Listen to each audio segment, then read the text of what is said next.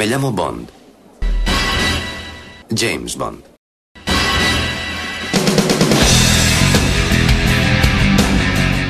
Hola, soy Alberto López, alias Klaalik en los foros.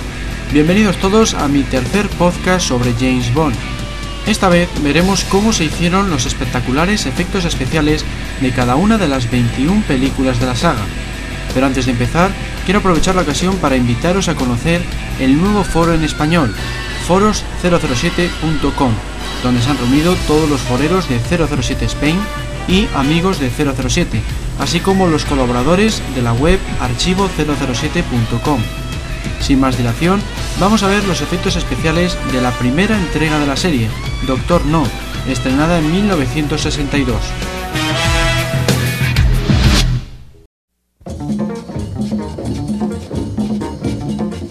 Dado que se trata del filme con el menor presupuesto, tan solo un millón de dólares, Doctor No apenas tiene efectos especiales dignos de mención. Únicamente destaca la explosión de la base secreta del villano, al final de la película.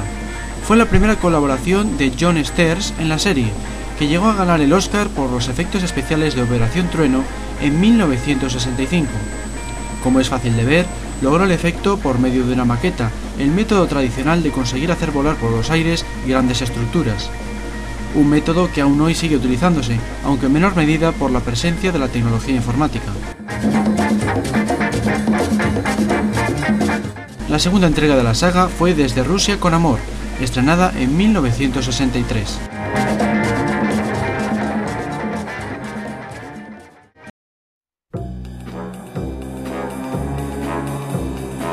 Sin lugar a dudas, el efecto más espectacular de Desde Rusia con Amor es el que puede verse al final de la persecución en lancha, cuando Bond dispara una bengala y hace estallar los barriles de combustible sobre las aguas. El equipo de John Sters empleó cientos de litros de gasolina y una docena de cargas submarinas para obtener la secuencia. El problema estuvo en que tuvieron que hacerlo dos veces, porque la primera vez las cámaras no estaban rodando. Por culpa de un fallo de comunicación, los encargados de accionar los explosivos no sabían que se trataba solo de un ensayo, así que apretaron los botones.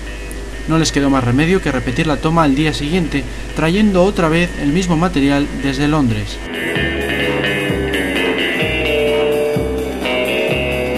Pasamos ahora a la tercera película, Goldfinger, estrenada en 1964.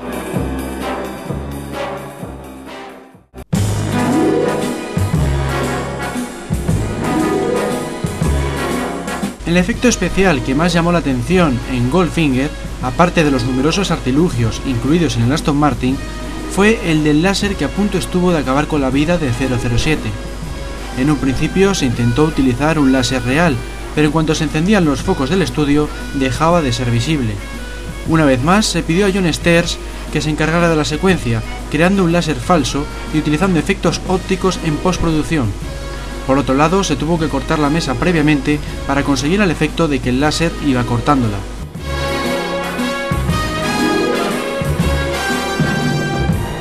La siguiente cinta, estrenada en 1965, fue Operación Trueno.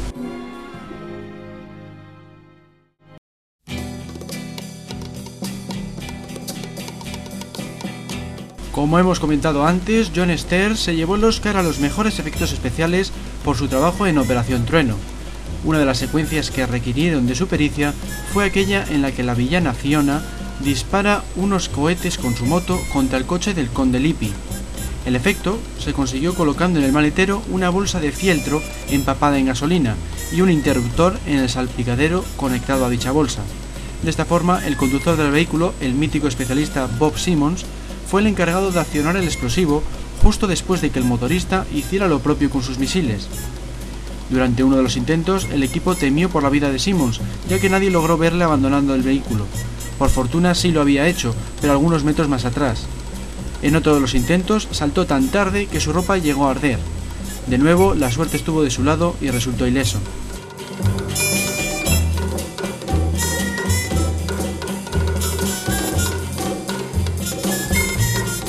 Pasamos ahora a Solo se vive dos veces, estrenada en 1967.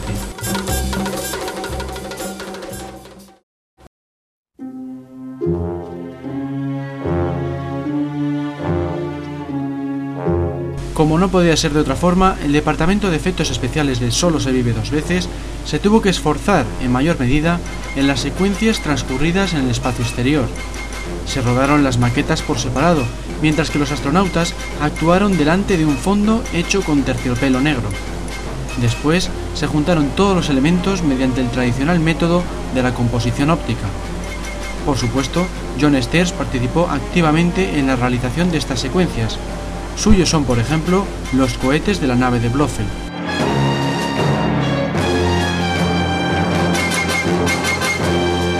Veamos ahora la sexta película de la saga, Al Servicio Secreto de Su Majestad, estrenada en 1969.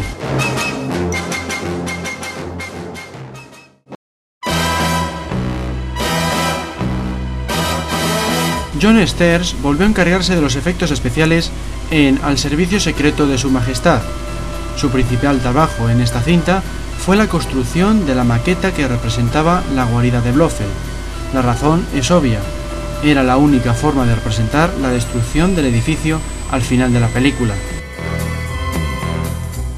La siguiente entrega, estrenada en 1971, fue Diamantes para la Eternidad.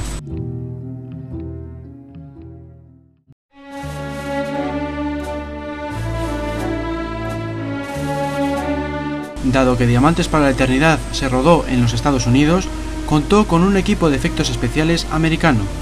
Quizá por eso las escenas finales no poseen una calidad demasiado notable en comparación con otras entregas de la serie. Las explosiones que tienen lugar al final de la cinta, cuando Blofeld dispara su satélite contra diversas bases militares de la Tierra, dejan mucho que desear. Apenas consisten en nubes de vapor más que en estallidos en sí.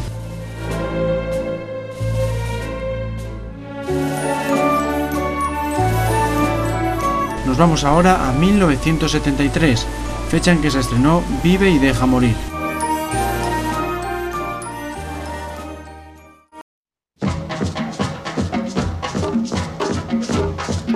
Derek Medins empezó a colaborar en la franquicia Bond en Vive y deja morir.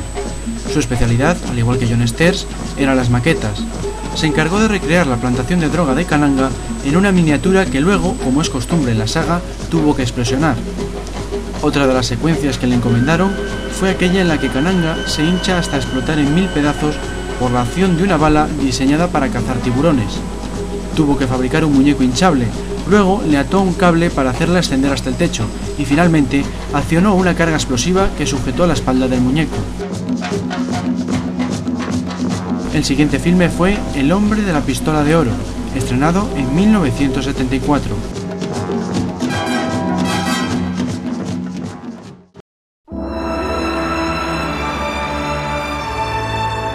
John Sters regresó en El hombre de la pistola de oro, uniendo sus fuerzas con Derek Medins. El primero se encargó de crear la maqueta del coche volador de Scaramanga. Aunque parezca increíble, estaba basado en un coche existente en la vida real. De hecho, los productores quisieron contratar al inventor, pero falleció antes de que diera comienzo el rodaje. Medins, por su parte, volvió a encargarse de la destrucción de la guarida del villano. La toma en la que puede verse la isla estallando es sin lugar a dudas una de las más conseguidas de toda la serie. Tres años más tarde, en 1977, se estrenó La espía que me amó.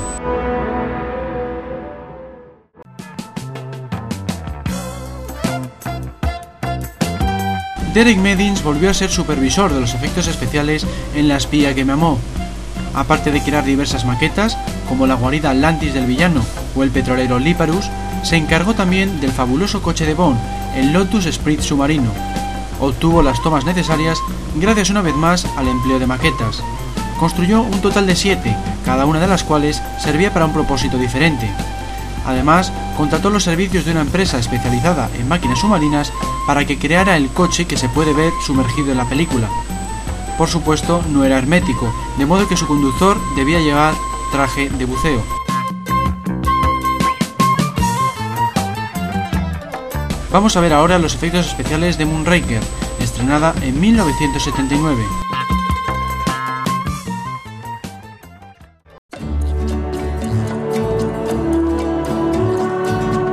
La única vez que una película Bond ha sido nominada a los mejores efectos especiales fue con Moonraker. no es para menos, el realismo de las escenas ubicadas en el espacio están fuera de toda duda. El responsable de tan soberbia calidad fue de nuevo Derek Medins, quien no solo tuvo que construir las maquetas de transbordadores, los muñecos de los astronautas y la estación espacial del villano, sino que también se encargó de colgar a los actores del techo para conseguir el efecto de la ausencia de gravedad. Uno de los efectos más conseguidos fue el de la destrucción de la estación espacial. Lo consiguió de una forma un tanto curiosa, disparándola con una escopeta. Así se simularon las diferentes explosiones. También cabe destacar el despegue de los transbordadores. El fuego de los propulsores lo obtuvo mediante bengalas de magnesio, mientras que para la estela de humo utilizó sal.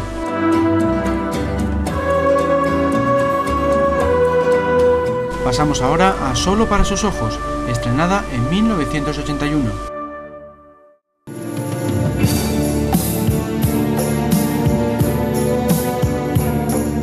Dado que Carol Bouquet, la actriz protagonista de Solo para sus ojos, tenía un problema en la sal que la impedía bucear, Derek Medins tuvo que inventar una forma de simular que estaba bajo el agua. Lo consiguió rodando cámara lenta, con pantalla azul de fondo y usando unos cuantos ventiladores. Ya en postproducción se agregaron las burbujas, filmadas también sobre fondo azul. Obra suya también es aquella toma en la que el helicóptero de control remoto de Blofeld entra en una fábrica de gas. Para obtenerla tuvo que construir una miniatura de primer plano que se asemejara a la fachada del edificio.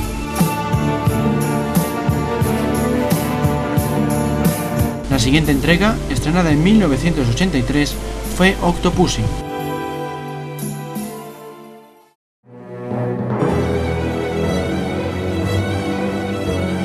En Octopussy también se necesitaron efectos especiales para el teaser inicial. El encargado esta vez fue John Richardson, quien construyó una maqueta de primer plano para representar la puerta del hangar en el que entra y sale la avioneta Crostar de Bond. Es decir, la maqueta que representaba la puerta se encontraba tan solo un metro y medio de la cámara y a unos 60 del hangar.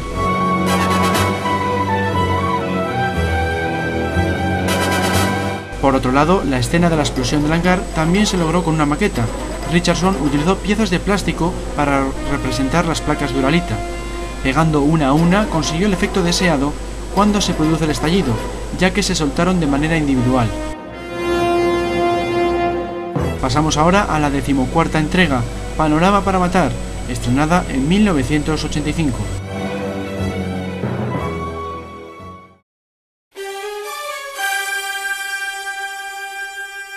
Los efectos más espectaculares de Panorama para Matar tienen que ver con la secuencia final, la del combate en el Golden Gate.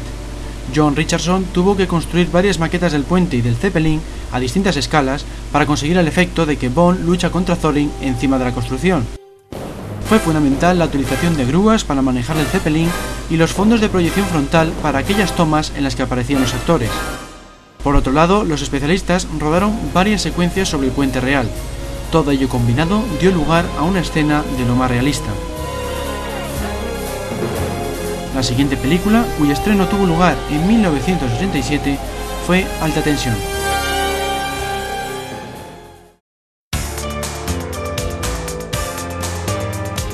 En Alta Tensión, John Richardson tuvo que construir otro puente, esta vez completamente ficticio.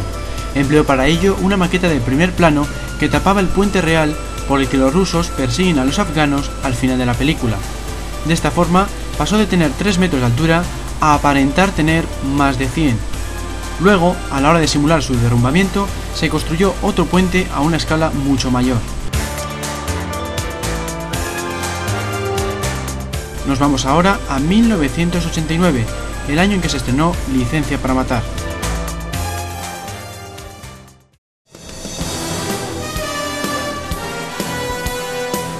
Para el teaser inicial de Licencia para Matar, John Richardson tuvo que construir una maqueta que representara la avioneta de Sánchez cuando el helicóptero de Bond le remolca. Pero las secuencias más complicadas fueron las de los camiones al final de la película. Kenworth fue el fabricante que se encargó de proporcionar los vehículos a los cineastas. Construyeron varios modelos, hasta un total de 16, uno para cada una de las acrobacias que tenían que realizar. Incluso hicieron uno que pudiera conducir Carey Lowell, la chica Bond fue modificado para que un conductor lo manejara desde el asiento trasero. La siguiente entrega de la serie, la número 17, fue GoldenEye, estrenada en 1995.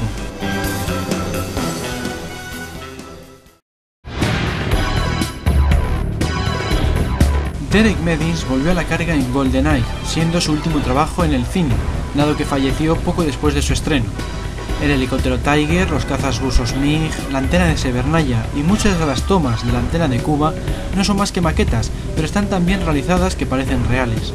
Así se consiguió reducir el ya de por sí abultado presupuesto de la cinta sin perder ni un ápice de realismo. No obstante, aunque GoldenEye es el filme Bond que más maquetas posee, fue la primera vez que se usó los efectos generados por ordenador. Prueba de ello es la toma final del teaser, en la que vemos cómo la avioneta de Bond sobrevuela la base rusa mientras explota por los aires. También se utilizó la informática por vez primera en los títulos de crédito iniciales. Dos años más tarde, en 1997, se estrenó la película del 35 aniversario de la serie, El Mañana Nunca Muere.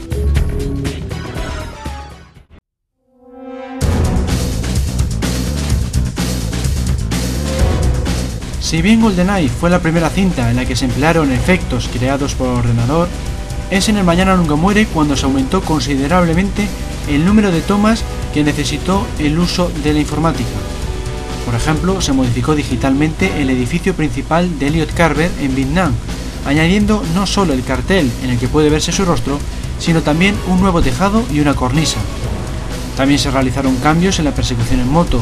Se tuvo que eliminar digitalmente la base sobre la que se apoya el helicóptero que persigue a Bond y Wailin, al mismo tiempo que se agregaban sus aspas. No obstante, la informática no podía simular con el debido realismo las escenas marinas, así que John Richardson se encargó de crear las tradicionales maquetas para representar el barco invisible de Carver y las fragatas inglesas. Para ello utilizó el mayor tanque de agua del mundo, localizado en México.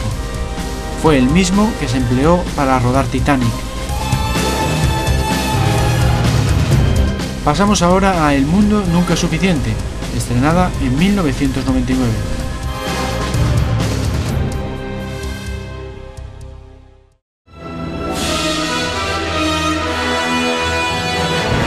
De nuevo, la cantidad de efectos generados por ordenador volvió a aumentar en El mundo nunca suficiente. El holograma de Renard, el gasoducto que recorren Bonnie Christmas, los helicópteros que atacan la factoría de caviar de Sukoski son algunos ejemplos de las creaciones digitales del filme. No obstante, se siguió haciendo abundante uso de las maquetas. Un ejemplo claro es cuando Bond salta desde un balcón sobre el submarino cuando éste comienza a sumergirse. Bond no es más que un muñeco en un escenario en miniatura. Precisamente las secuencias de este vehículo se rodaron en su totalidad por medio de modelos a escala en una localización varias veces utilizada a lo largo de la saga, las Bahamas. Llegamos así a la entrega número 20, correspondiente al 40 aniversario de la franquicia. Se tituló Muere otro día y se estrenó en 2002.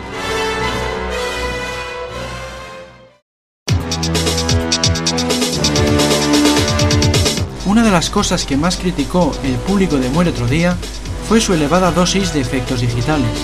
Sin duda se trata de la entrega que más uso hizo de los gráficos generados por ordenador. El satélite Icarus, el camuflaje de invisibilidad de Aston Martin o el avión Antonov fueron creados por completo mediante técnicas informáticas. Esta tecnología también permitió modificar la iluminación y los cielos en ciertas secuencias a través de la técnica conocida como gradación digital. Por ejemplo, fue necesario modificar el metraje rodado en España, concretamente en Cádiz, ya que el clima resultó inadecuado para representar La Habana de Cuba. Por último, nos queda por ver Casino Royale, estrenada en 2006.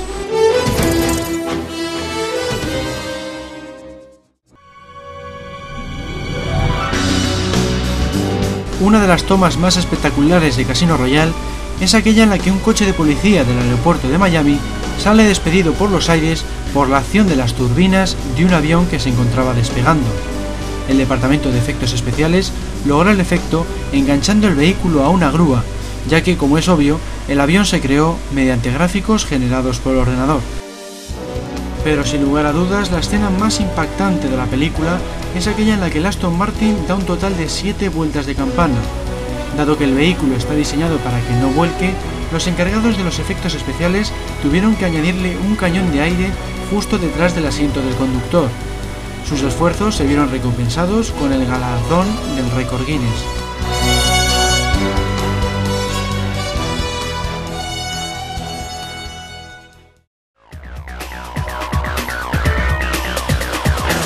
Aquí termina el programa, espero que hayáis disfrutado de él tanto como he disfrutado yo haciéndolo. Aprovecho la ocasión para invitaros a visitar mi blog personal ubicado en el apartado blogs de www.inconforme.es. También os recomiendo una vez más que os paséis por archivo007.com y por foros007.com. Un saludo a todos y hasta la próxima.